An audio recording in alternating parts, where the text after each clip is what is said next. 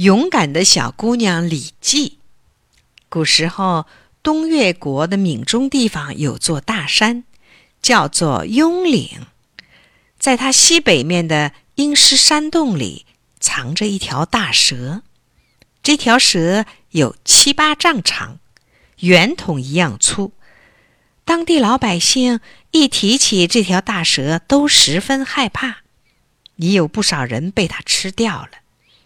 有些讲迷信的坏人，就胡说，每年送个十二三岁的小女孩给大蛇吃，周围才会太平。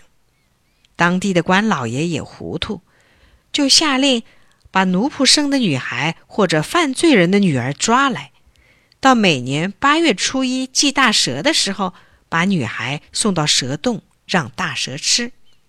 就这样。一年年过去了，已经有九个小姑娘被大蛇吞吃了。一天，官吏们又来搜寻小姑娘去喂蛇，山下村里的姑娘都躲开了，没有找到。这时候，有户姓李的穷人家的姑娘叫李记，她竟主动要求前去，可是父母不答应。李记就说：“爸爸妈妈。”把我卖掉去喂蛇吧，多少可以得到一些钱供养你们，这有什么不好呢？父母舍不得他，还是不让他去。李记就偷偷的走了。李记去见当官的，要求给他一把好剑和一只凶猛的狗。到了八月初一那一天，他便提着宝剑，带着狗上了山。来到一座寺庙里，坐着等。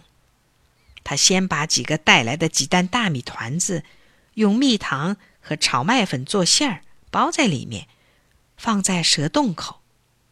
等了一会儿，大蛇出洞了，头大的像圆形的米臀，眼睛大的像两面大镜子。大蛇一闻到米粉团子的香气，就大口大口的吞吃起来。这时候，李记连忙放出狗，狗扑上去就咬。李记悄悄地抄到大蛇尾巴后面，挥剑猛砍，把大蛇砍得遍体鳞伤。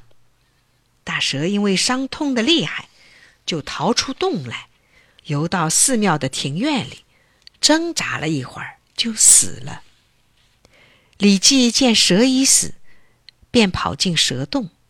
看见了先前那九个小姑娘的骨头，痛心地说：“你们呐也太软弱了，白白的被蛇吃掉，真可怜。”随后，他就一步一步走下山，回家去了。